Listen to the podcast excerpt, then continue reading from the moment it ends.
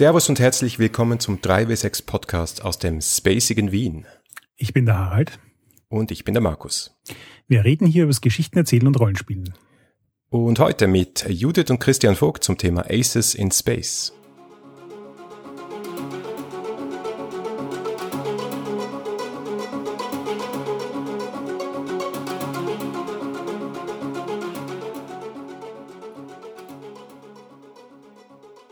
Hallo. Hi. Schön, dass wir hier sein können. Es ist, glaube ich, das erste Mal, dass wir euch tatsächlich in einer regulären Folge als Gäste haben, oder? Wir waren, glaube ich, in der zweiten Folge als Interviewpartner dabei, aber ansonsten. Ähm, Lena und ich waren mal im, fin im Staffelfinale dabei. Jawohl. Ja. Aber das Interview, äh, das weiß ich auch noch gut. Das war äh, cool, weil Markus uns interviewt hat äh, auf der RPC und es war total laut und man konnte trotzdem was verstehen. Ich war total beeindruckt. Stimmt. Ja. Es war unter widrigen Umständen. Trotzdem haben wir es irgendwie hingekriegt, ja. Da haben wir uns tatsächlich kennengelernt, oder? Ja. Mhm. Uns vorher gar nicht persönlich. Das stimmt, ja. Wow, hatte ich voll vergessen. Zwischen irgendwelchen so Würstchenbuden draußen im ja. Außengelände. Genau. So viele Menschen, Wahnsinn. Gibt's alles nicht mehr. Äh, ja. Conventions, mhm. RPCs sowieso nicht. Mhm kommt aber vielleicht alles wieder. Aber apropos, wir müssen noch ein paar äh, Nachrichten verkünden. Also heute ist ja eine Sonderfolge zwischen unseren Staffeln. Wir sind dann wieder zurück im Herbst äh, zur 3W6Con pünktlich. Kann ich äh, euch noch eine Sache zur 3W6Con sagen? Vielleicht, äh, weil das haben wir letztens festgestellt. Also uns hat Hanna, äh, wir haben Hanna uns besucht tatsächlich und da haben wir festgestellt, als wir auf der 3W6Con, auf der letzten waren, wo wir äh, auch Aces in Space das Crowdfunding losgetreten worden ist, das war 2019, glaube ich. Mhm. Ähm, da waren sehr, sehr wenige Leute, also waren sehr viele Leute, coole SpielerInnen und Spieler, also SpielerInnen da. Und ähm, es waren aber kaum Leute da, die eigene äh, Spiele schreiben. Jedenfalls, oder die, die deutschsprachig Spiele schreiben oder publizieren. Da waren wir mit die einzigen mit, ähm, ich glaube, noch ähm, Nils und, wie heißt der Nils?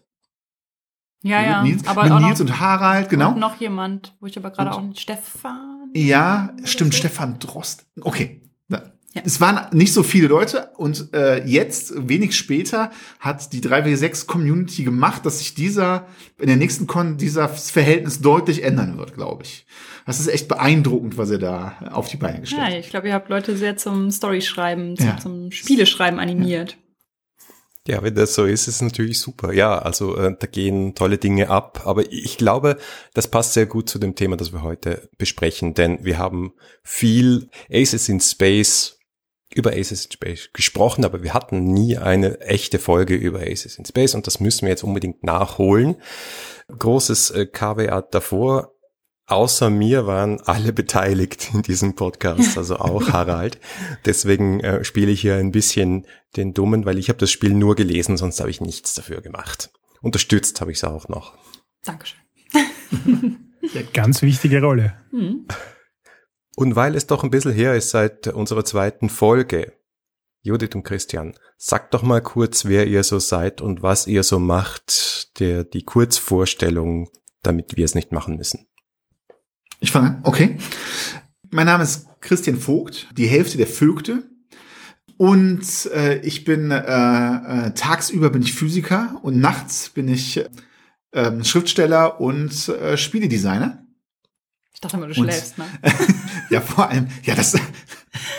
Schon gut. Ich schlafe vor allem nachts. Aber das klingt da nicht so cool. Die äh, Judith und ich äh, schreiben Romane, vor allem. Wir schreiben aber auch so ein, äh, wobei Judith den größten Teil des Schreibens übernimmt, also 80 Prozent bis 90 Prozent, äh, auch wenn wir zusammen planen, aber das Schreiben übernimmt der größte Judith. Und wir schreiben auch einzeln oder gemeinsam Rollenspiele, Erzählspiele, haben auch ein Patreon, wo wir dann monatlich äh, Geschichten oder Spiele veröffentlichen und wir haben viel mit, wir haben erst ein bisschen für DSA gemacht und dann für äh, dann viel ein paar Fate, eigene Fate-Settings geschrieben und ich habe jetzt auch so eine Art City of Mist PBTA Fate Mischmasch äh, namens Guerilla Journalists, wo es äh, geschrieben, wo es um Enthüllungsjournalismus geht und beim Spielen das teilen wir jetzt eher 50-50, denke ich. Ja, Judith. Beim Spiele schreiben. Beim Spiele schreiben. Spielen teilen wir uns auch 50. Spielen 50. machen wir 100 Prozent. Ja. Beide. äh, ja, habe ich noch irgendwas beizutragen? Also ich bin hauptberuflich Schriftstellerin. Ich arbeite in allem rund um Science Fiction Fantasy. Es ist tatsächlich möglich, sich einen Brotjob mit Science Fiction Fantasy zu erstreiten. Ich glaube, mein 15-jähriges Ich wäre sehr stolz auf mich. Ähm, das heißt, ich schreibe auch Sach-Texte, äh, ich übersetze Romane, ähm, schreibe Romane. Ich habe mit Lena Richter zusammen den Gender Swap Podcast und ich bringe das äh, queer-feministische Science Fiction Fantasy Kurzgeschichten-Magazin Queerwelten heraus. Jetzt würde ich ja sagen, ich bin neidisch, dass du hauptberuflich dein Geld mit Science Fiction und Fantasy verdienst, aber ich weiß ja, wie hart es ist. Und es ist auch nicht viel nicht Geld, aber für eine, für eine Person. Jetzt vielleicht noch. Okay. Aces in Space. Du hast vorher schon erwähnt, Christian, wir haben das Spiel sozusagen gemeinsam auf der 3W6Con vor zwei Jahren, also den Kickstarter, gelauncht. Ich erinnere mich noch, dass ich äh, Unterstützer eins oder zwei oder so war mit meinem Handy direkt während des Podcasts. Zur Erinnerung, was ist so der, der Pitch für euer Spiel? Soll ich das machen, Judith? Harald könnte es auch machen. Harald könnte es auch machen, ja. Uh, der Pitch für Aces in Space. Da könnte ich jetzt natürlich den Klappentext vorlesen, aber ich glaube, ich werde es einfach mal so aus dem Bauch heraus machen. Aces in Space ist ein Science-Fiction-Setting. Es hat Elemente von Cyberpunk, es hat Elemente von ähm, ganz vielen Near Future Science-Fiction-Settings, die man so kennt. Battlestar Galactica, bisschen Firefly. Man wird auch das ein oder andere Star Wars-Zitat im Buch finden. Das heißt, Science-Fiction Space Opera trifft es vielleicht recht gut. Opera vermutlich auch deswegen, weil es tatsächlich darum geht, dass man Jockeys spielt, also Fliegerasse, wie wir das zum Beispiel aus Top Gun kennen, die in illegalen Gangs miteinander herumfliegen, Aufträge machen und das Ganze auf Social Media streamen. Und da sind auch schon mal alle wichtigen Elemente drin. Also es geht irgendwie um Dogfights im Weltall, um Leute, die in Gangs so halblegale Sachen machen, darum, was Social Media für einen Einfluss auf so eine Kultur hat. Und halt, glaube ich, ganz wichtig auch einfach eine utopische Welt zu zeichnen, die irgendwie so hart am Hope-Punk entlang schrammt. Und einfach eine sehr inklusive, diverse und äh, spannende Zukunft zeichnet. Zumindest wir finden das so.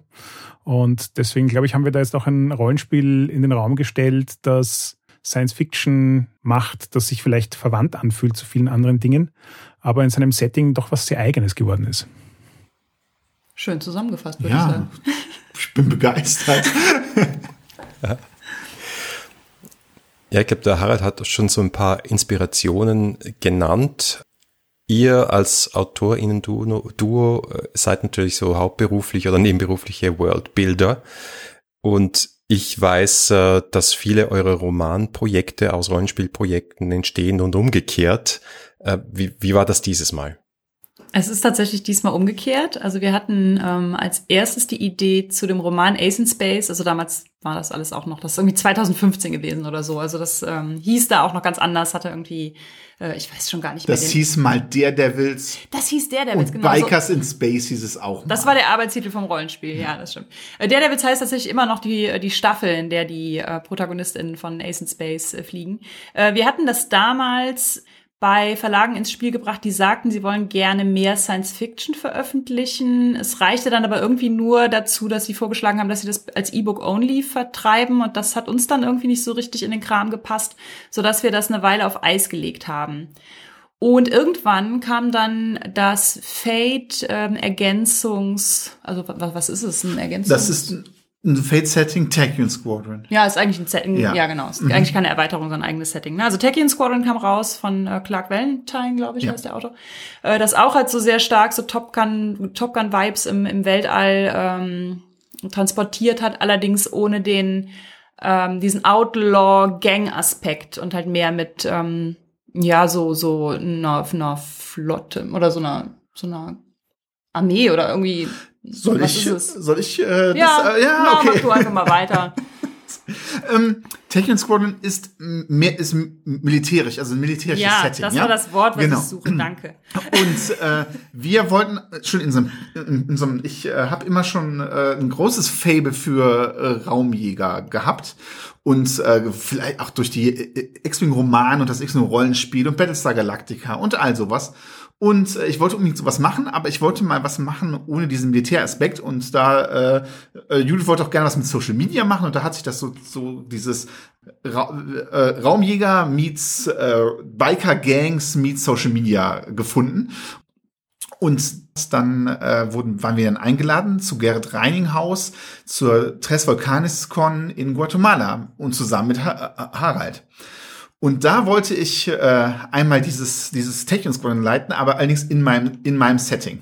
Und was dann mit ein, als ein Hack für Tech, und dann habe ich gesehen, ah, da gibt es so ein paar Sachen, die gefielen mir nicht, und dann habe ich schon ziemlich viele umgebaut. Und dann äh, hatte Harald gesagt, hör mal, da kann man doch mehr draus machen. Und dann, äh, nachdem wir das mal mitten, also total mit totalem Jetlag Probe gespielt haben, mit auf irgendwie mit wüstem Englisch und dann, äh, ja, dadurch ist das entstanden. Genau, genau, dadurch ist es entstanden. Also da muss ich jetzt noch ein bisschen was ergänzen. Ähm, aus meiner Perspektive stellt sich die Timeline nicht insofern noch interessanter, weil ich mich erinnern kann, dass der äh, Christian irgendwann mal zu mir gekommen ist und äh, vor 2019 in Guatemala haben wir uns ja nur online gekannt. Und dann hat sich der Christian bei mir gemeldet und gemeint, du, ich habe da so ein Setting in der Schublade, ähm, ich würde das gerne mal über Storyum probieren. Und dann haben wir mit der Hanna gemeinsam, glaube ich, ja. ähm, an so einer Storyum-Geschichte herumgeschrieben. Und zwar eigentlich relativ lang. Also das ging wie den ganzen November und einen halben Dezember oder so. Und es war aber sehr geil, vor allem, weil es sich halt genau so angefühlt hat, wie ich das heutzutage beschreiben würde, dass Erzählrollenspiele sich von traditionellen Rollenspielen unterscheiden, wenn man kollaborativ versucht, eine Welt zu bauen, während man darin spielt. Und ich glaube, dass da einfach auch viele Details zu Dingen, die davor irgendwie so vage waren, so dieses Social Media ist ein Ding. Und das kam dann zum Beispiel vor, indem die Judith ihre Charakterbeschreibung so als Social Media Post geschrieben hat. Und das haben alle anderen aufgegriffen, sind schreiend damit davon gelaufen und plötzlich war Social Media ein Ding in dem Setting. Ja, das und stimmt, ja. Ähm, das war dann eben auch so eine Sache bei dem Playtest, haben wir das so dann schon John Cole, der ein Mitspieler war, verkauft. Und der hat das dann auch nochmal aufgedoppelt. Und so hat sich dann irgendwie so Schritt für Schritt haben sich so eigentlich sehr, mittlerweile sehr typische Elemente des Settings ergeben. Und ja, es war einfach organisch, weil es gut zusammengepasst hat. Das stimmt. Dieses, dieser Playtest hat auch sehr viel von dem, also das Storium und auch der Playtest haben sehr viel Wordbuilding noch dazu gebracht. Das war ganz großartig. Also auch das Feeling, dieses Nofomo-Gefühl, ja, also dieses Fear of Making Out, das ist alles dabei entstanden, glaube ich. Aber ich glaube, da habe ich jetzt noch eine Frage, die ich gerne ins Rennen werfen würde, nämlich, ähm, wie der Marco schon gesagt hat, entweder schreibt ihr erst einen Roman, macht dann ein Rollenspiel oder ihr habt erst was zusammengehackt und schreibt dann einen Roman dazu. Ich glaube, in dem Fall war es ja auch nochmal ein bisschen anders, weil wir ja direkt nach Guatemala in eine relativ intensive gemeinsame Worldbuilding-Phase gegangen sind, wo wir irgendwie so in zwei, drei Monaten recht viel gemeinsam, aber eher so aus Perspektive eines Rollenspielregelwerks definiert haben. Und wie, wie ist das, einen Roman zu schreiben, wenn man im Hintergrund ein Regelwerk hat? Das äh, war ich ja im Prinzip gewöhnt. Ich habe ja mit ähm, DSA-Romanen gestartet. Also ich habe vorher schon geschrieben, aber meine ersten veröffentlichten Romane waren ja DSA-Romane. Das heißt, äh, ich bin, glaube ich, ganz okay da drin, mir vor der bereits bestehenden Kulisse und auch vor so einem bereits bestehenden, ich sag mal in Anführungszeichen, Regelwerk, Geschichten auszudenken. Aber es hat das Originalkonzept des Romans, was wir 2015 hatten, natürlich durch die Schreibarbeit, die wir dann 2019 hatten am Roman, nochmal komplett verändert. Also ich glaube, in dem Roman ist eigentlich nicht so, wie wir das ursprünglich geplant mhm. hatten. Also außer, dass es um eine Staffel Fliegerasse geht, ist, glaube ich, alles andere irgendwie neu dazugekommen und, und wild durcheinander gemischt und so. Aber ähm, das, das war schon ganz cool, das Rollenspiel und den Roman gleichzeitig zu schreiben. Also das ist auch, glaube ich, was, was wir ansonsten noch nicht gemacht haben. Was ich daran super cool fand, ist, äh, war dieses gemeinsame Schreiben, auch mit dir, äh, Harald, das dann irgendwie, wir haben das dieses, diesen ersten Draft, Draft total runtergerockt in wenigen Wochen, weil wir immer gesehen haben, ah, der nächste hat noch was geschrieben. Das, das hat einen dann so inspiriert, dachte, Mensch, da habe ich jetzt boah, ist das cool, ich brauch, muss jetzt hier noch was dazu schreiben, weil das so cool ist. Und dann ging es immer hin und her und äh, den Roman, der, also ich finde oft, wenn man einen Roman schreibt, dann kennt man die Welt noch nicht so und fühlt sich da noch nicht so wohl und muss erst so ein bisschen, wie, vielleicht ist es gut zu vergleichen mit einem neuen Rollenspiel, einem neuen Setting, das man anfängt. Man bewegt sich da drin, aber man hat noch nicht so richtig das Gefühl für seinen Charakter. Und äh, das kommt dann nachher und dann muss man den Roman nochmal überarbeiten und das dann später nochmal einbauen, was man, dieses Gefühl, was ich gefunden hat. Und das war einfach schon da, weil wir das Spiel schon hatten, war dieses, dieses Feeling, wie ist diese Welt? Die Welt gab's, die Welt war lebendig und man konnte da direkt loslegen. Ich wollte einen Aspekt von äh, toxischer Maskulinität noch ansprechen, weil das ist ja auch ein bewusstes Element in dem Setting und in dem Spiel. Und da würde mich interessieren, war das von Anfang an so als, als kritische Schiene in diesem Spiel gedacht? Oder ist das auch über die Diskussion über diese Welt hineingekommen? Weil, also ich persönlich würde mich wahrscheinlich einfach so kopfüber in das Fliegerasse spielen reinstürzen und dann nachher merken, ups, da habe ich schon ein paar Klischees von mir gelassen.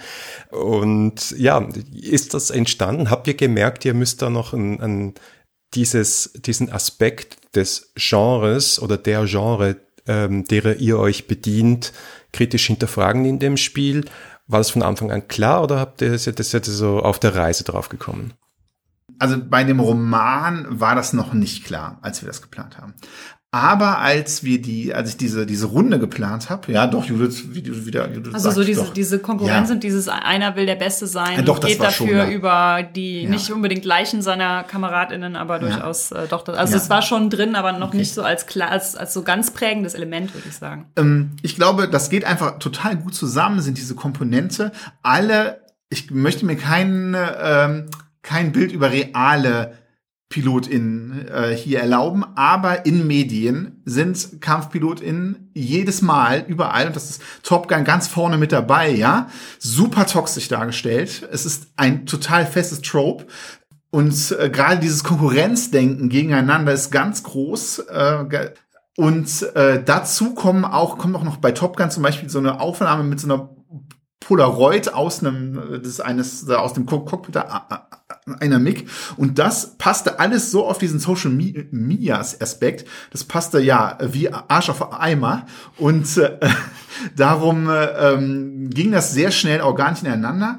Dazu kam noch, dass wir, ich glaube, wichtig war allerdings, dass wir noch diese, das nachher auch in Regeln gepackt haben. Und das, ähm, dass wir das da reingegossen haben, das fing damit an, dass wir in, auf dieser Con in Guatemala gemerkt haben, dass da viele Spiele sind, die ein bisschen weitergehen als einfach nur unterhalten, sondern die noch mit irgendeiner, oft mit irgendeiner Problemstellung oder einem, also äh, einer Botschaft drüber kamen. Und dann, als ich die gelesen habe, ich habe das jetzt nicht um, also ich habe da, als ich da das gelesen habe, habe ich dann macht das eigentlich noch mal so ein bisschen reflektiert und dachte, eigentlich ist das da auch drin und so eine und Fate hat schon mal diesen Di- Dilemma-Mechanismus, jetzt kann können wir da auch noch stattdessen so eine Toxizität einbauen. Das passt einfach sehr gut. Da habe jetzt auch noch ein paar Gedanken dazu. Ähm, Für mich war insofern ein Element spannend, weil ich halt im Laufe der Jahre des Podcasts über Erzählspiele gelernt habe, dass es eigentlich relativ gut funktioniert, auch problematische Themen anzuspielen, wenn man eben Safety-Tools und Tischkultur hat und dafür zu sorgen, dass auch wenn hier problematische Sachen gespielt werden, sich trotzdem alle am Tisch wohlfühlen können. Und viel von dieser Toxizität, die wir in das Setting verpackt haben, hat mich irgendwie sehr stark an, an Shadowrun-Runden erinnert. Und ich glaube, dass das Ganze super problematisch ist, wenn es nicht reflektiert ist, wenn es einfach, so wie der Markus das vorhin gesagt hat, ich spiele halt einen Fliegerass und benehme mich mal daneben, weil das so das Job ist, das ich im Kopf habe. Ähm, aber wenn man das im Rahmen eines Erzählrollenspiels auf eine Metaebene hebt und sagt, okay, das, das ist ein Ding, wo wir vorher auch abklären müssen, passt das für alle oder was passt nicht und wo sind die Grenzen und so weiter, dann denkt man auch ein bisschen mehr darüber nach. Und Ich, ich will jetzt gar nicht so weit gehen, zu sagen, dass wir da wirklich mit Absicht Messaging ins Spiel eingebaut haben. Aber das ist halt irgendwie die, die Schönheit von Erzählrollenspielen, dass sie dir die Möglichkeit bieten, mit auch solchen schwierigen Themen in Berührung zu kommen und zu schauen, was passiert und trotzdem dafür zu sorgen, dass sich alle wohlfühlen. Und Teil von dem ist auch, dass wir am Anfang eigentlich ganz durchgängig immer toxische Männlichkeit als Begriff verwendet haben. Und irgendwie im Laufe der Zeit hat sich das dann so ein bisschen verschoben zu toxischen Einzelgängertum. Ich glaube, weil uns einfach allen irgendwie im Playtests und im Schreiben bewusst geworden ist, äh, das toxische Verhalten ist ein Kennzeichen dieses Settings, aber es ist nicht nur toxische Männlichkeit. Ja, weil die Männlichkeit auch nicht mehr dominant ist. Ne? Also ich glaube, in realen PilotInnen ähm, Milieus, äh, die sind wahrscheinlich alle sehr, sehr weiß, sehr männlich, oft sicherlich auch sehr hetero. Und da kommen dann diese toxischen Männlichkeits Dinge bei Top Gun und wo auch immer ins Spiel. Ähm, und das war ja irgendwie von Anfang an so ein bisschen so unser Ziel, so dieses, was du eben schon sagtest, no, no fear of making out und sowas. Also dass, äh, dass das schon auch irgendwie so eine sehr queere und diverse Fliegerass-Szene ist, die aber halt trotzdem so auf Konflikt und sowas gebürstet ist. Und da passt natürlich dann dieses toxische, also das mhm. Männlichkeit nicht mehr so, weil es halt keine keine Male Supremacy mehr ist, ne? Also so keine männliche Vorherrschaft. Ich glaube, das war sogar ganz wichtig, dass wir, das haben wir beim Schreiben auch gemerkt, wenn wir dieses Toxische drin haben, dann bauen wir die Welt extra so, dass das, was Harald schon mit Homepacker angesprochen hat, dass wir da nicht das Tor öffnen, dass es jetzt voller Rassismus und Sexismus und Homophobie ist, ja, weil diese diese Gefahr, denke ich, besteht, wenn wir die Welt aber direkt so bauen, dass das nicht die Themen sind dieses Spiels, sondern es ist die Angeberei zum Beispiel. Ähm, dann haben wir das direkt ein bisschen umschifft. Was für mich auch sehr spannend war in den Playtests und dann später in Spielerunden zu sehen ist, dass dieses Toxicity-Thema halt auch dazu führt, dass so eine Form von weiß nicht genau, wie ich das beschreiben soll, so, so dieses Fremdschämen, so Sachen machen und sagen, die man sich nie trauen würde, aber jetzt hat man das gemacht und dann ist es Kicher, Kicher. Und gerade das in Kombination mit Social Media und Online-Spielen, weil wir haben das Spiel ja eigentlich vor der Pandemie rausgebracht, oder zumindest das Kickstarter gelauncht und das Spiel selbst ist primär während der Pandemie passiert. Das heißt, die ganzen Runden sind größtenteils online gelaufen und dann ist in meinem Playtest zumindest der Chat, der nebenbei läuft, immer wichtiger geworden, weil der Chat halt so ein Synonym ist für dieses Social Media und dann wirft man dort alle blöden Witze rein, die einem einfallen, die jetzt wahrscheinlich auch da störend wären, wenn man sie einfach laut rausbrüllt, ähm, selbst wenn man am Tisch sitzen würde, aber man hat plötzlich so ein Parallelmedium, wo man das reinschreiben kann und alle Leute, die das mitlesen, sind dann irgendwie schwerst herausgefordert, nicht die ganze Zeit loszulachen. Und das hat auch erstaunlich viel davon ausgemacht, diese Toxizität und Social Media zu einem funktionierenden Setting zusammenzuschrauben? Ja, ich glaube, Aces hat für mich auch so eine ganz spezielle Tonalität, so, so ein Tone of Voice, weil es könnte ja eben ähm, sehr actiongetrieben sein vom Genre her. Es könnte auch äh, ernst sein oder auch sehr lustig. Und mit dieser Mischung, die sehr einzigartig ist und den Themen, die er jetzt alle erwähnt hat, kommt so ja, eine, eine ganz eigene Stimme raus. Wie, wie würdet ihr die beschreiben? Jetzt zeigst du auf mich.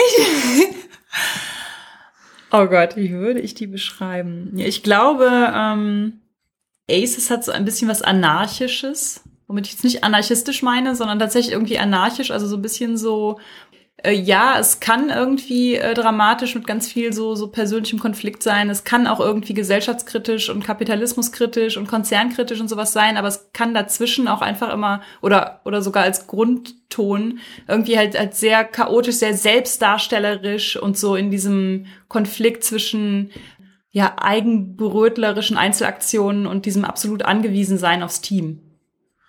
Äh, was es ein bisschen ausmacht, ist es, dass es ja auch, weil es ja so äh, zum Beispiel die Welt von Konzernen beherrscht wird, weil es keine richtigen bewohnbaren Planeten gibt, sondern größtenteils Raumstationen, es den Leuten auch, also das Setting ist gleichzeitig total abgedreht durch diese Social Media Selbstdarstellung und düster und ich glaube, das ist etwas und also es ist hoffnungsvoll und düster gleichzeitig und das ist äh, und albern auch noch gleichzeitig und das ist glaube ich das, was das ausmacht. ja, ja. Ja, so ungefähr. Äh, ist es dann auch ein bisschen als Satire gedacht oder, oder schwingt das für euch auch mit? Weil, also manchmal denke ich mir, es ist wie eine Satire auf ein Science-Fiction-Rollenspiel. Ja, doch, finde ich schon. Es ist auch was, was viele, ähm, gerade die Stretch Goal-AutorInnen häufig äh, transportiert haben, was ich sehr cool fand, dass sie das ähm, auf, aufgegriffen und weitergesponnen haben und sowas. sagt ja die Brosome Places, also die großartigen Orte von Frank Reis im, ähm, im Bronus PDF. Wir haben ja auch diese ganzen wirklich, wirklich schäbigen Bro-Witze drin. und äh, ich finde, diese, diese Places sind auch, auch einfach wunderbar irgendwie. Also die funktionieren auch gleichzeitig als so, so Science-Fiction-Satire ähm, und auch gleichzeitig irgendwie halt so sozialkritisch und sowas. Oder auch hier die, die Festtage von Ashken Hayat Dorn, die im Bonus PDF sind und sowas. Also ich finde, die haben alle so den, den Vibe getroffen, den wir immer auch so ein bisschen im Auge hatten, ja. Wobei es allerdings kein reiner Klamauk oder direkte Anspielung ist. Es ist jetzt nicht wie. Es sind auch direkte Anspielungen. Es sind auch, ja, es sind auch direkt, aber es ist nicht wie äh, Terry Pratchett, wo jetzt diese Satire ganz vorne drin steht. Die ist eher so ein bisschen so so, so eine, so eine, so eine Trägerwelle, die da mitschwingt. Träger. Also für, für mich persönlich ist es ja auch so ein bisschen Cyber-Hop-Punk, weil auf einer gewissen Ebene ist es sehr klar Cyberpunk. Es gibt eine düstere Zukunft mit Mega-Corporations und Leuten, die ähm, am Rande der, der Gesellschaft ihre Existenz fristen. Es ist ganz klar Punk, weil es um Charaktere geht, die sich dagegen auflehnen und die ihr eigenes Ding machen wollen und so weiter. Aber der Unterschied ist für mich, klassisches Cyberpunk hat so ein bisschen so eine äh, nihilistische, düstere Note und da ist Aces einfach wesentlich optimistischer und, und glaubt noch daran, dass eine bessere Zukunft möglich ist. Und das macht einfach viel aus, weil, so wie ich schon gesagt habe, wenn, wenn man dann Humor, ernste Themen und Action und soziale Interaktion hineinmixen kann, dann hat man einfach was, was sich nach sehr nach echtem Leben anfühlt. Also auch wenn es Science Fiction ist und eigentlich gar nichts mit echtem Leben zu tun hat, ähm, sind irgendwie alle Facetten da, die einem das Gefühl geben, dass es eine, eine sehr greifbare äh, Realität beschreibt. Lass uns noch ein bisschen über Regeln reden. Das machen wir gerne hier in diesem Podcast. Aces ist ja nicht euer erstes Fate-Spiel. Eis und Dampf, Scherbenland äh, haben wir schon erwähnt. Ähm, war Fate gesetzt für euch oder habt ihr irgendwann noch überlegt, naja, vielleicht könnten wir auch mal ein anderes Grundgerüst hernehmen? Oh, jetzt kommt die Wahrheit raus. Jetzt kommt die Wahrheit raus. Also es gab mal so ganz kurze Phase. Äh, es gibt so ein paar PBTA-Moves gab es dazu. Aber dann haben wir schnell gemerkt, dass wir auch, ähm, dass diese die Action-Komponente, die drin ist, mit Fate besser klappt. Für uns, für dieses Spiel. Und dass die Vorlage Tachyon Squadron war, das hat ja einen sehr crunchigen, so Battle Map Aspekt, der eigentlich auch mit einer der Gründe war, warum wir das überhaupt gemacht haben. Also wir wollten irgendwie auch so diese Dogfight Crunch Ebene drin haben. Äh, die ist bei Tachyon Squadron sehr, ich würde mal sagen, kompliziert, oder? Also ich also ja. kompliziert trifft es, ne? Ja, kompliziert. Und ja. wir haben das Ganze auf so wenige Grundmoves, die man auf dieser Battlemap macht, runtergedampft und das ist immer noch nicht super einfach. Also es ist nicht so, so komplett selbsterklärend und online ist es auch immer noch schwierig mhm. und sowas. Also es funktioniert Aber es dann ist doch sehr am viel näher am am und ursprünglichen so. Fate dran, sehr, sehr viel näher ist. Und da haben wir einfach auch festgestellt, also das jetzt nochmal auf ein PBTA zu übertragen, dieses Battlemap-Ding, das war uns nicht so richtig, also es hat uns nicht so ganz eingeleuchtet. Das funktionierte einfach mit Fade auch besser. Aber Harald hat bestimmt auch noch Gedanken dazu. Mhm. Ich, ich glaube, das war auch so ein bisschen so ein gemeinsames Sprache-Ding, weil wir haben alle schon Fade-Settings geschrieben. Ähm, Fade hat viel Material, um es hacken zu können. Ähm, da muss man jetzt nicht viel neu erfinden. Es ist mehr so ein Remixing von Dingen, die an verschiedenen Ecken schon existieren. Und wir hatten das Setting und damit war es sozusagen relativ simpel, ähm, ein Fade-Regelwerk draus zu machen. Also ich kann mich erinnern, wir haben das Fade-Regelwerk in Wirklichkeit auch. Ich habe quasi die englische Version mal, ähm, also die äh, Open Source Version mal rauskopiert, in einen Google Doc geworfen und ähm, angepasst an das, was wir brauchen. Und da waren wir auch innerhalb von drei Wochen an einem Punkt, wo wir ein vollständiges Fade-Regelwerk geschrieben hatten. Und dann ist da halt noch viel herumgefeilt worden. Und ich glaube, das ist auch in Wirklichkeit der Punkt. Wir haben uns darauf geeinigt, dass die Basis Fate ist, weil das gut funktioniert und weil wir uns damit alle gut wohlfühlen. Und dann haben wir aber von allen möglichen Dingen geklaut. Also siehe Playbooks und ähm, Beziehungsmechaniken und ich weiß nicht was noch alles.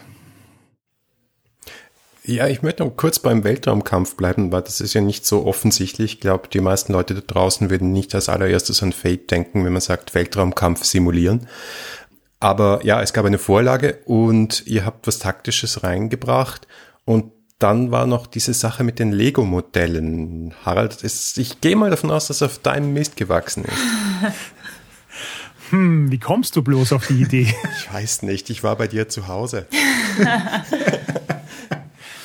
Ja, ja, die Idee ist tatsächlich auf meinem Mist gewachsen und ich glaube, das war auch so ein bisschen so ein Ding, was mir persönlich an äh, Aces extrem viel Spaß gemacht hat.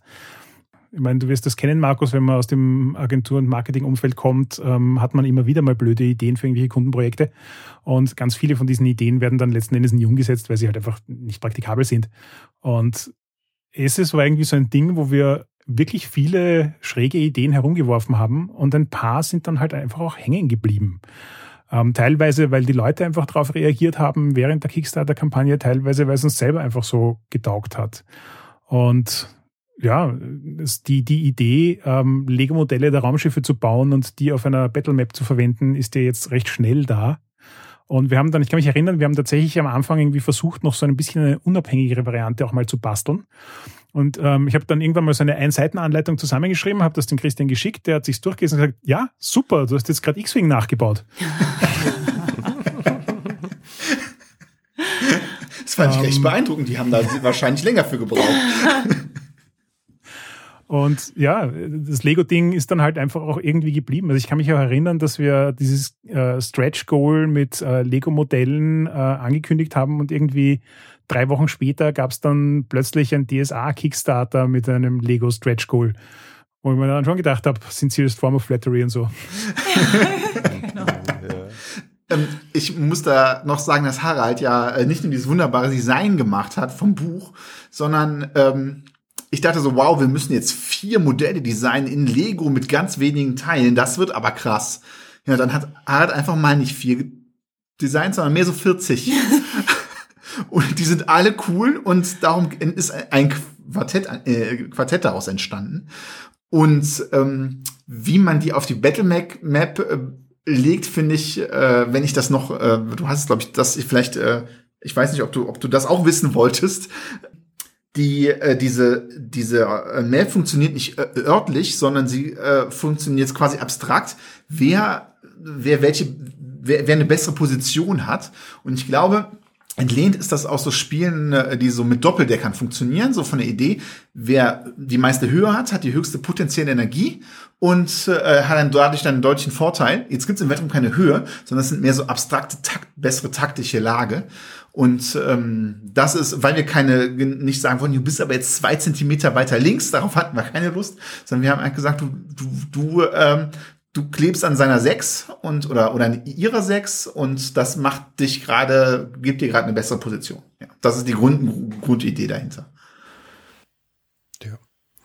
Und habe ich das richtig im Kopf, dass es dann auch Regeln dafür gab, wie man ein Lego-Modell baut für Aces? Es gab für die äh, vier Modelle, die beim Kickstarter dabei waren, Anleitungen auf der Webseite. Also ich habe dann einfach mich damals eingearbeitet in ähm, Lego Cut Software und deswegen sind es dann auch 40 äh, Chopper-Modelle geworden, weil ich einfach viel Freude daran hatte, ähm, so diese typischen Design-Constraints.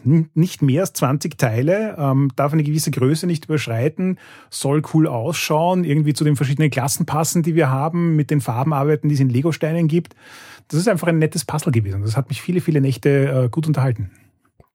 Ach so, das waren die Regeln, die du dir selber gegeben hast für diese, äh, für das äh, Design der Lego-Modelle. Genau. Wir haben noch ein Minigame und das besteht darin, dass man sich halt ein, ein, also dass man eine Kiste Lego, wenn man sie denn hat, auf den Tisch stellt und dann alle Teilnehmenden sich kleine Lego-Chopper bauen, die halt möglichst dann auf die Battle Map passen. Also wir hatten auch schon dann Leute, die sich so, weiß ich nicht, eher zehn Zentimeter große Schiffe gebaut haben, das ist dann halt ein bisschen schwierig.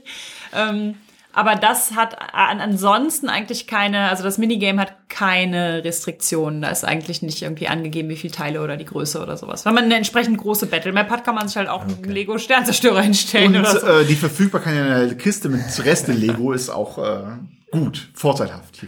Ja. Genau, also die, die Restriktionen sind hier so quasi selbst vorgegebene, weil ich habe dann tatsächlich eine Zeit lang herumgebastelt, quasi, was ist so die maximale oder optimale Teileanzahl, die Sinn macht, um einen Chopper zu bauen. Also ich habe dann eine Zeit lang inspiriert durch den Lego Star Wars Adventskalender versucht, aus irgendwie fünf bis zehn Teilen ein Raumschiff zu bauen. Und das geht schon. Allerdings ist dann die Variationsvielfalt nicht mehr sehr groß. Und wenn man 30 Teile verwendet, dann sind die Dinger schon wieder so groß, dass man die Battlemap in Wirklichkeit in mindestens A3, wenn nicht A2 ausdrucken müsste. Mhm. Das geht sich dann auch wieder nicht aus. Also ja. Ich bin ein bisschen traurig, dass meine Kinder aus dem Lego Star Wars Kalender rausgewachsen sind. Krieg das halt ich ein. Wollte ich gerade sagen, das kann man sich auch als Erwachsener leisten. ja. Vorher hat jemand von euch, ich glaube, es war Harald, gesagt, ähm, ihr habt euch überall ein bisschen bedient, unter anderem eben auch bei PBTA Playbooks oder aus bei dieser Idee von Playbooks, die ja auch nicht mehr nur bei PBTA äh, vorkommt. Was, wie funktioniert das und was war da der Gedanke dahinter? Also wir haben ähm, Charakterklassen sozusagen ähm, mit so archetypischen Illustrationen, die man natürlich nicht nehmen muss. Man kann sich natürlich selber überlegen, wie der Charakter aussieht. Und dann haben wir die äh, Fate äh, Core, diese, diese Pyramidenfertigkeiten sind äh, quasi in, in, in der Höhe so mehr oder weniger vorgegeben. Das heißt, bei einem bestimmten Playbook kann man sich aussuchen, was auf drei ist und was auf vier. Das sind dann aber zwei vorgeschriebene Fähigkeiten, die auf drei oder vier sind. Auch natürlich, um zu gewährleisten, dass so eine ähm, Fliegerass-Staffel aus unterschiedlich gewichteten Talenten besteht. Äh, ja, das, das ist eine PBTA-Sache, würde ich sagen. So dieses Choose also One die, so. Die Spalte ist fest, die erste Spalte ist festgelegt, die erste Fate-Pyramidenspalte, der Rest, den sucht man sich frei aus.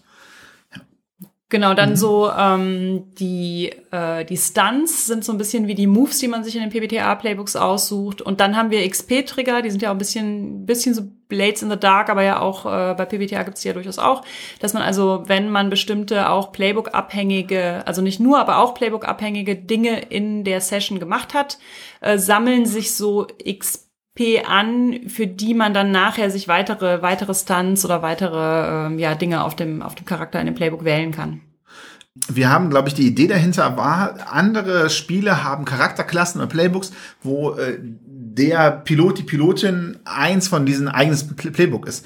Und jetzt ist so ein Spiel, was nur um diese einen Typ von Klasse geht, ist, ist glaube ich, nicht so einfach, da verschiedene Charaktere zu bauen. Also haben wir uns so vorgestellt.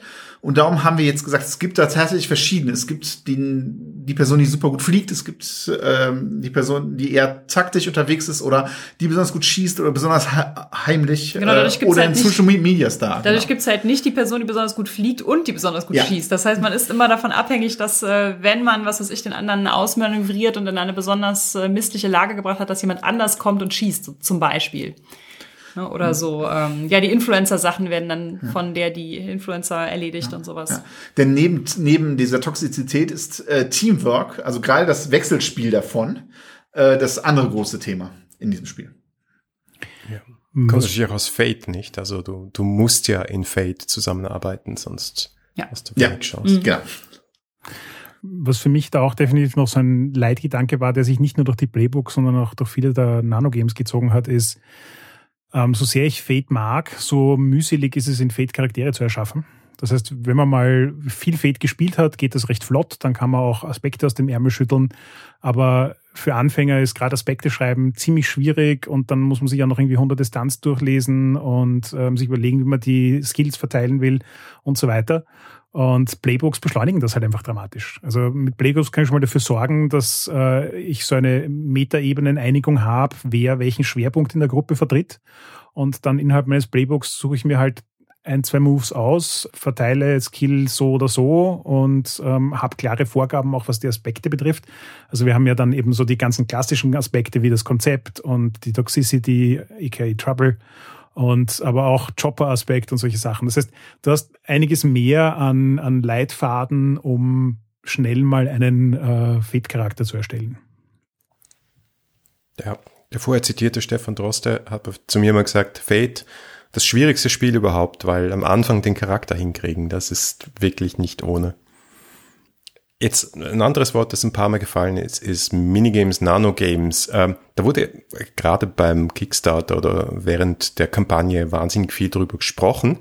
Ist jetzt nicht der größte Teil von dem Spiel, aber irgendwie was auch etwas, was Assassin's Space, glaube ich, auch wieder sehr viel Charakter verleiht. Was hat's denn damit auf sich? Harald, willst du noch mal? Ich glaube, das ist auch so ein bisschen so ein, ähm, haben wir gar nicht am Anfang rasend viel drüber geredet, aber war in unserer aller Gedanken.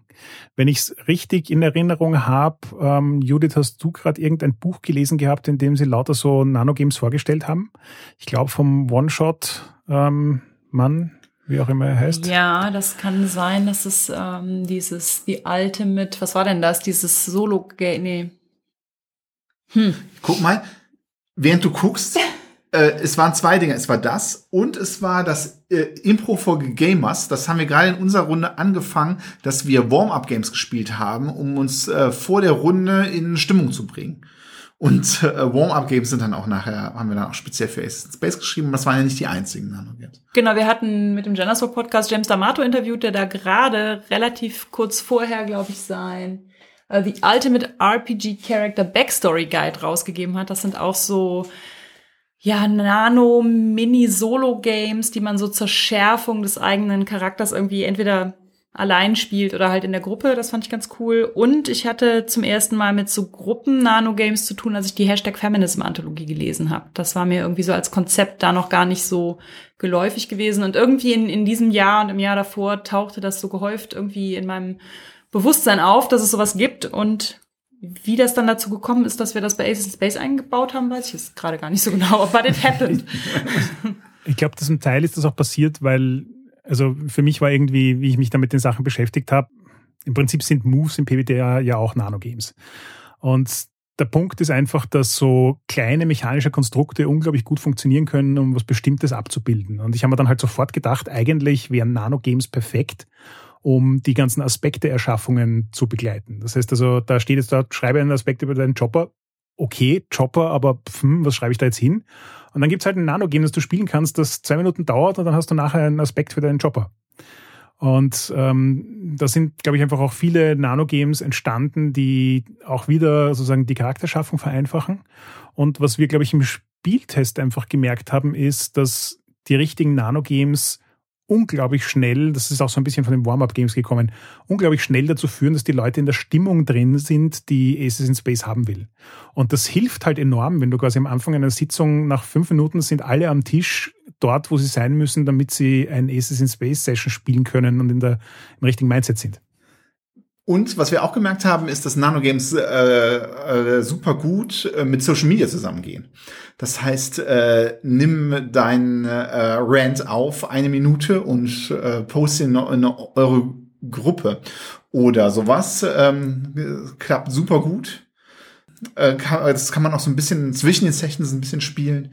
Ich glaube, das sind dann auch die großen drei großen Kategorien Warm-up Games, ähm, Spiele, die die ähm, Charakter, äh, die Aspektfindung ähm, unterstützen und Social Media Games. Und nicht zu vergessen, mein absolutes Lieblings-Nano-Game, um Beziehungen zwischen den Charakteren zu definieren, das ausgewürfelte Armdrücken. Ja. Man, man, würfelt einfach ähm, äh, Fate Dice, beide Parteien, die höhere Zahl gewinnt das Armdrücken, dann setzt man sich hin, muss dieses gewonnene Armdrücken ausspielen. Und das dauert 30 Sekunden und schwöre, nach den 30 Sekunden haben beide Charaktere eine klare Meinung zueinander. Absolut. Kann man auch online. Ja, meine, geht die, online. die Hände so in die Kamera halten und hin und her und sowas. Das funktioniert sogar online. Ja. Ja, soll man vielleicht noch in World Wide Wrestling einbauen zum Oh ja. Aufbau. Äh, Over the Top, das Rollenspiel fehlt. Oh, äh, ich sehe da ein Crossover. So reden wir über das Geschäft. Ihr habt das Buch äh, ja über Kickstarter finanziert, anders als, als frühere Projekte von euch beiden zumindest. Rückblickend, wie ist das für euch gelaufen? Gut, würde ich sagen. Danke. Ich würde auch sagen, dass es äh, hohe Höhen und tiefe Tiefen gab. Äh, obwohl die Tiefen waren nicht Zum so Glück schlimm. waren die Tiefen keine die waren, finanziellen also, Tiefen. Die, die, die Tiefen waren höchstens sowas wie, äh, ähm, wir haben äh, Versandkosten in die USA veranschlagt und dann zerstört Trump das Postsystem und das Ganze explodiert. Und wir müssen 70 Euro für ein, für ein Buch ausgeben, das wir in die USA schicken. die Höhen waren aber viel schöner. Ähm, das war nicht nur, weil es ein finanzieller Erfolg war.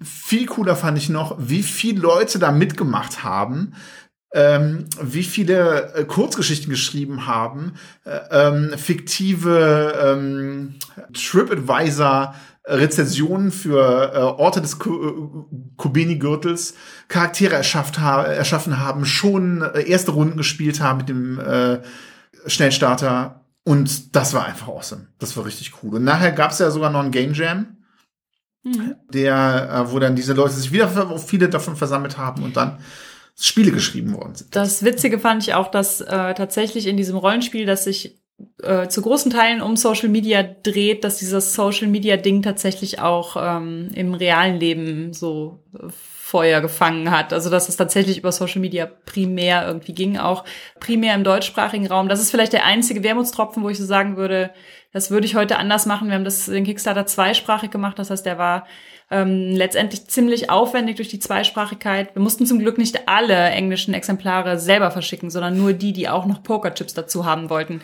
Das heißt, die anderen haben wir alle über Drive-Thru äh, USA verschickt und da kamen dann keine 50 Euro äh, Portokosten drauf. Das waren nur drei Päckchen oder so. Aber letztendlich war die Resonanz im englischsprachigen Raum nicht so super groß und diese, diese ganze Community-Sache fand in Deutschland und Österreich statt. Und das ist, glaube ich, was, ähm, was auch schön war zu erfahren, also dass es halt diese große supportive Community im deutschsprachigen Raum gibt und dass wir dazu gar nicht unbedingt ein englischsprachiges Rollenspiel schreiben müssen. Also heute würde ich es, glaube ich, nur noch auf Deutsch schreiben. Ich fand es sehr spannend, dass ich das Gefühl hatte, wir haben eigentlich sehr offenen Auges einen Kickstarter gestartet. Also wir haben klare Erwartungshaltungen gehabt, was gehen kann und was nicht gehen kann und so weiter. Natürlich nicht gewusst, was letzten Endes rauskommen wird, aber es war jetzt nicht irgendwie so ein vollkommener Blindflug. Und der Erfolg war meiner Meinung nach tatsächlich primär, dass Leute die Idee geil fanden und dann auf Social Media viel mit uns und dem Projekt interagiert haben. Also auf der einen Seite denke ich mal, die deutschsprachige Community, die wir erreicht haben, ist sicher einfach darin begründet, dass äh, die Vögte als bekannte Romanautoren schon eine eingebaute Community haben. Und der Herr Eckmüller mit seinem 3 bis 6 Podcast. Genau, also der, der Podcast einfach auch eine Community hat und damit haben wir einfach, glaube ich, viele Leute abgeholt. Ähm, ich habe auch das Gefühl gehabt, dass ähm, wir eine lautstarke Community auf, auf Social Media erwischt haben, die einfach gefeiert hat, dass dieses Spiel eine sehr queere Welt darstellt. Und die, die sich da einfach irgendwie angesprochen und, und abgeholt gefühlt haben und dann einfach mit viel Freude was getan haben. Und das Spiel hat halt einfach viel Fläche geboten, um was damit zu tun. Und damit hat es, glaube ich, tatsächlich erstaunlich viel Echo ausgelöst. Ähm, das mit dem Englischsprachigen, da gebe ich Judith recht. Ich, das fand ich auch insofern spannend, weil wir uns ja eigentlich durchaus Mühe gegeben haben, auch den amerikanischen Markt zu beackern. Wir haben das ins Gauntlet getragen. Wir haben mehrere bekannte Stretch Goal Autoren dabei gehabt. Wir haben Retweets von äh, Fred Hicks und Fate bekommen. Also es ist, es ist eigentlich, haben wir relativ viel getan, um den amerikanischen Markt zu erreichen, aber es hat ihn im Großen und Ganzen einfach nicht sehr interessiert.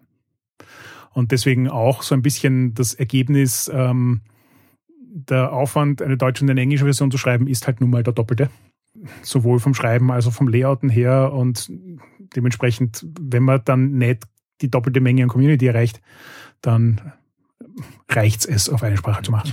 Es lohnt sich auch nicht so äh, zum, zum Thema Dru Druckkosten zum Beispiel. Ich meine, wir drucken dann viel mehr deutsche Exemplare, aber dann die englischen, die ähm, müssen dann doch, weil es nicht so viel sind, auf Print machen. Also insgesamt, ähm, glaube ich, kann man äh, deutschsprachigen äh, AutorInnen empfehlen. Äh, das nicht unbedingt empfehlen, das auf Englisch rauszubringen. Das mag durchaus Ausnahmen, wenn halt man dann irgendwie vernetzt ist, dann schon, aber genau. ohne die Vernetzung. Oder auch nur so eine Mittelvernetzung, wie wir jetzt hatten, reicht vielleicht nicht. Ja. ja. Ja, bei uns im Podcast hat ja selber Fred Hicks auch mal gesagt, ja, was ist das Geheimnis des Kickstarter-Erfolgs? Zehn Jahre Community aufbauen vorher. Ja.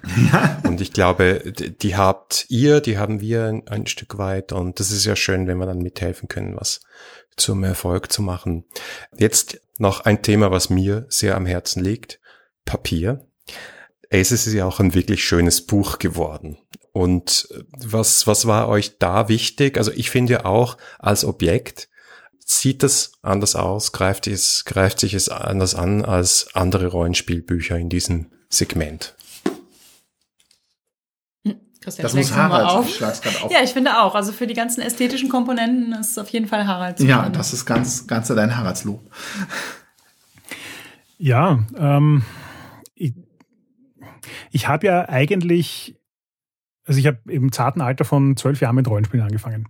Und ich war damals schon irgendwie ganz ähm, begeistert von den unglaublich schönen Büchern, weil da sind Bilder drin und die sind irgendwie bunt manchmal, meistens eher noch schwarz-weiß damals. Aber jedenfalls, es waren schöne Bücher und das hat mir irgendwie viel Freude gemacht, weil sie ganz anders waren als, als, als so Romane, die man in die Finger kriegt. Und ich, viel meiner Designlaufbahn hat damit angefangen, dass ich äh, Charakterbögen gelayoutet habe. Ähm, damals noch in Word am Rechner meiner Eltern. Und äh, das, das ist einfach so, es ist so eine Reise, die mich eben seit meinen Anfängen sowohl als Rollenspieler als auch als Designer einfach begleitet hat. Und nach 25 Jahren Rollenspielbücher anstarren, hat man halt einfach eine Meinung, was ein schönes Rollenspielbuch ist und was nicht ein schönes Rollenspielbuch ist. Ich bin in dem Fall nur wirklich happy, dass meine Meinung davon, was ein gutes Rollenspielbuch ist, ähm, offensichtlich auf Gegenliebe trifft und andere Leute das auch so sehen. Ähm, und ja, es, es, war am Anfang halt so ein bisschen so ein Prozess, eine Art Direction dafür zu machen, damit das Ganze auch irgendwie vorne und hinten zusammenpasst. Dann auch die Illustratoren zu finden, äh, die da mitarbeiten und das umsetzen können. Und da haben wir halt einfach Riesenglück gehabt, mit wirklich talentierten, guten Leuten zu arbeiten, die unterschiedliche Stile haben, die aber alle zusammengefunden haben unter der Art Direction. Und um deine spezielle Frage zu beantworten, Markus, also die physische Komponente von dem Spiel war mir ein besonderes Anliegen, weil ich einfach Bücher als Objekte mag. Ich mag einfach, wenn das ein schönes haptisches Erlebnis ist. Und ich gebe zu, dass ich während des Layoutens so alle zwei Stunden so einen Halluzinationsflash hatte, wo ähm, jemand mit deiner Stimme im Hintergrund gesagt hat, umgestrichenes Papier. Oh, oh. My work here is done. Sehr gut. Äh, bei dem, was du zu den ähm, Stilen sagst, ja, ich finde, äh, was auch sehr geholfen hat, bei äh, Scherbenland, das war ja so zum Beispiel von uns so ein, so ein sehr äh, Selfmade-Projekt, ja. Und sehr low budget. Sehr low budget. Also es, ich finde, das ist noch ganz ordentlich geworden, wenn man bedenkt, wie low das Budget war. Ähm, und äh, da merkt man die unterschiedlichen Stile stärker. Hier sind es nicht so viele, es sind also irgendwie so nur drei, glaube ich, äh, oder vier IllustratorInnen. Aber dadurch, dass wir eine Schmuckfarbe, dass wir uns für Schwarz-Weiß mit Schmuckfarbe entschieden haben, zieht sich diese Schmuckfarbe so durch, dass es alles aus einem Guss wirkt. Ich glaube, das war ein guter Trick. Yes, yes, man lernt ja mit der Zeit. Und da muss man auch sagen, wir konnten natürlich die Papiersorten auch ähm, äh, also wir konnten so, so Proben anfordern von der Druckerei und sowas. Es ist natürlich dadurch, dass wir ähm, das Englische über die Drive-Thru-Druckerei haben drucken lassen, muss ich auch sagen, dass also einfach weil die Vorbestellzahlen deutlich niedriger waren, ähm, ist das Deutsche natürlich besonders schön. Also da ist natürlich das äh, Papier quasi handverlesen, ähm, der Buchrücken rund und sowas. Und das, ähm, das was bei, Drive-Thru gedruckt wurde, ist leider nicht ganz so toll wie das Deutsche. Äh, für dich übrigens, Markus, wahrscheinlich auch interessant zu wissen, ähm, die Reise, ein äh, fast schon neonfarbenes Türkis ähm, mit einem Papier mit Eigenfarbe dazu zu bringen, den Grünton zu liefern oder den Türkiston zu liefern, den man gerne hätte, war eine spannende. Das hat auch, glaube ich, noch mal extra ein paar Wochen gedauert, wo wir eigentlich dachten, wir können es jetzt schon ausliefern, aber wir mussten äh, nach dem Probedruck noch mal einen neuen Probedruck in Auftrag geben. Ich glaube, Books Factory äh, war, hat, war sehr geduldig mit uns. Die haben drei Kreuze gemacht, als das Buch ausgeliefert war. ja, ähm, Farbmanagement ist eine Herausforderung. Das ist auf jeden Fall so, ja. Gut, äh, wir reden schon fast eine Stunde. Vielleicht ähm, als Abschlussfrage an euch drei. Ich fange mal mit Judith an. Ähm, das Ganze ist jetzt, also das, das Crowdfunding ist fast zwei Jahre her. Das Buch ist vor etwas mehr als einem Jahr erschienen. Ähm, wie siehst du es heute? Was, jetzt hast du ein bisschen mehr Abstand. Äh, du hast auch äh, deine anderen Werke, eure anderen Spiele im Blick. Ja, wo, wo, wo ordnest du das irgendwo ein? Denke, also ich bin immer noch super zufrieden damit, wie das alles gelaufen ist, auch wie das der Kickstarter gelaufen ist. Wie gesagt, die ganzen Community-Dinge und sowas. Ähm, ich finde, wenn ich natürlich, wenn wir damals gewusst hätten, dass wir vor einer sehr langwierigen globalen Pandemie stehen, hätten wir diesen Social-Media-Aspekt, glaube ich, noch stärker ähm, Richtung Online-Spielen ausgeweitet. Also ich glaube weniger mit, ähm, wir haben tatsächlich eine, eine Battle-Map und kleine Modelle, also wobei die Lego-Modelle natürlich auch echt so ein, so ein Selling Point waren, ähm, sondern noch mehr so ein bisschen auf, wie spiele ich das eigentlich online, weil das ist tatsächlich was, ähm, wir haben auch unsere private Rollenspielrunde komplett ins Netz verlegt und ich hatte immer mal vor, dass ich noch mal so eine richtige physische Aces in Space Kampagne spiele mit Lego äh, Choppern und sowas. Das ist bis jetzt halt nicht passiert. Also das kann irgendwann vielleicht noch mal passieren, aber ich glaube, wenn wenn wir das vorher hätten abschätzen können, dann wären wir noch mal stärker auf diesen virtuellen Zug aufgesprungen, so oder was heißt Zug aufgesprungen? Wir hätten einfach da stärker Gewichtung draufgelegt. Aber ansonsten bin ich nach wie vor sehr zufrieden damit und der Roman ist auch äh, super gut rezipiert worden, hat gutes Echo bekommen und auch dieses Zusammenspiel von Roman und Rollenspiel. Und Christian hat noch eine Novelle dazu geschrieben und sowas. Also das finde ich ist nach wie vor ein sehr rundes Ding alles. Ja, also von meiner Seite aus, da gebe ich dir vollkommen recht.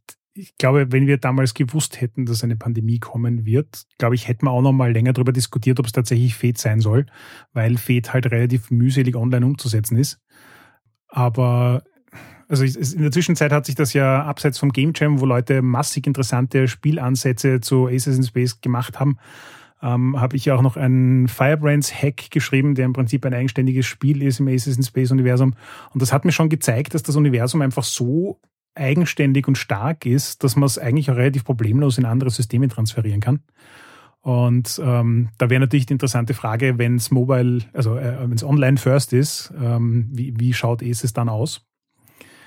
Und ansonsten habe ich eigentlich nur zwei Sachen. Ich hätte total gerne eine Special Edition, so mit ähm, schwarzem Buchschnitt und äh, ähm, thielfarbenem Prägedruck oder so. Ähm, Na toll, und jetzt will ich auch rein. Au außerdem gern noch fünf weitere Romane. Und wenn das schon alles so erfolgreich läuft, dann hätte ich eigentlich auch gern noch eine Fernsehserie davon. Okay, ich notiere mir das alles für deinen 50. Geburtstag. Deal. Habe ich noch ein paar Jahre. Christian. Ja, ich, ähm, ganz klar war das ein Herzprojekt von mir. Sowohl Spiel als auch Roman. Äh, ich war auch total glücklich, auch wie es von der Community aufgenommen worden ist. Was ein bisschen schade ist, ist natürlich der, äh, dass der, dass der Roman ist halt nur in einem Kleinverlag erschienen, der super, sich super bemüht hat und äh, dafür ist auch erfolgreich war, aber es ist natürlich nicht im Kleinverlag normalerweise nicht so erfolgreich, dass man jetzt da immer weiter, was ich gerne würde, ja, einer nach dem anderen schreiben würde. Und was ich immer merke, ist, ich kehre auch wie als Harald mit Firebrands zum Beispiel ähm, durch eine Wellen oder in eigenen Runden immer wieder gerne die Welt zurück. Das nächste Spiel, was ich jetzt so ein kleines Produkt, was ich nebenbei geschrieben habe, äh, ist ein Journalistinnen-Spiel, das auch äh, ein Beispiel-Setting Aces in Space hat, also die, die, dieselbe Welt. Und ich, ich habe einfach noch viel noch Bock, viel in dieser Welt zu machen. Wir spielen zum Beispiel gerade äh, Aegon und äh, ich, es gibt auch so einen kleinen äh, äh, Aegon Jasina und hier Astronauten. Äh, ähm, dass man das, das passt äh, unglaublich gut zusammen, leider auch. Äh, leider. Wenn, wenn und, die Gottheiten halt Sponsoren. Ja, wenn, genau. Wenn aber Harald die Fernsehserie kriegt, dann möchte ich eine Star Wars Squadrons Version mit äh, Ace and Space Skins. Also das uh, Playstation-Spiel. Das Playstation-Spiel. Aber ja. mit Ace and Space ja. Raumschiffen. Okay, ja. Hm. Dann fange ich es vielleicht auch an. ja. Also bis Harald 50 ist, beherrsche ich das Spiel vielleicht auch.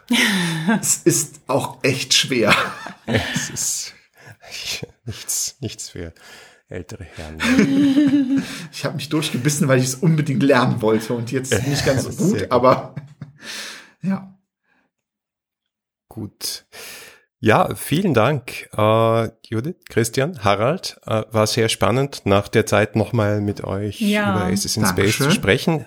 Ich hoffe, es hat alle, die es noch nicht gelesen haben, gespielt haben, noch einmal neugierig gemacht, zumindest eine der Myriaden von Varianten in dieser Welt zu spielen, mal auszuprobieren, auch gerne bei uns in der Community.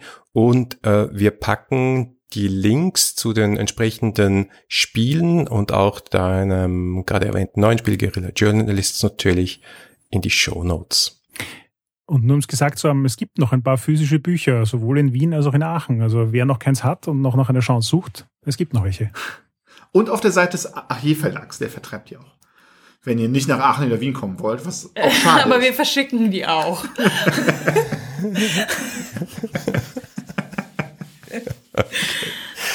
Wir geben, äh, schreiben eure Adresse und Telefonnummer auch in die Show Notes. Und oh. Wir haben einen Etsy-Shop, das reicht.